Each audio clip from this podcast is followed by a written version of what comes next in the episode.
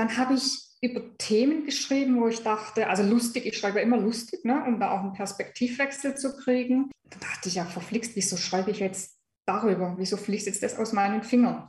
Und da bin ich Lebensthemen durch dieses intuitive Schreiben auf die Spur gekommen, die ich so gar nicht mehr auf dem Schirm hatte. Kann man vielleicht vergleichen, wie wenn andere eine Hypnosesitzung machen, um zu wissen, was wie wo. Und ich habe das durch das intuitive Schreiben geschafft.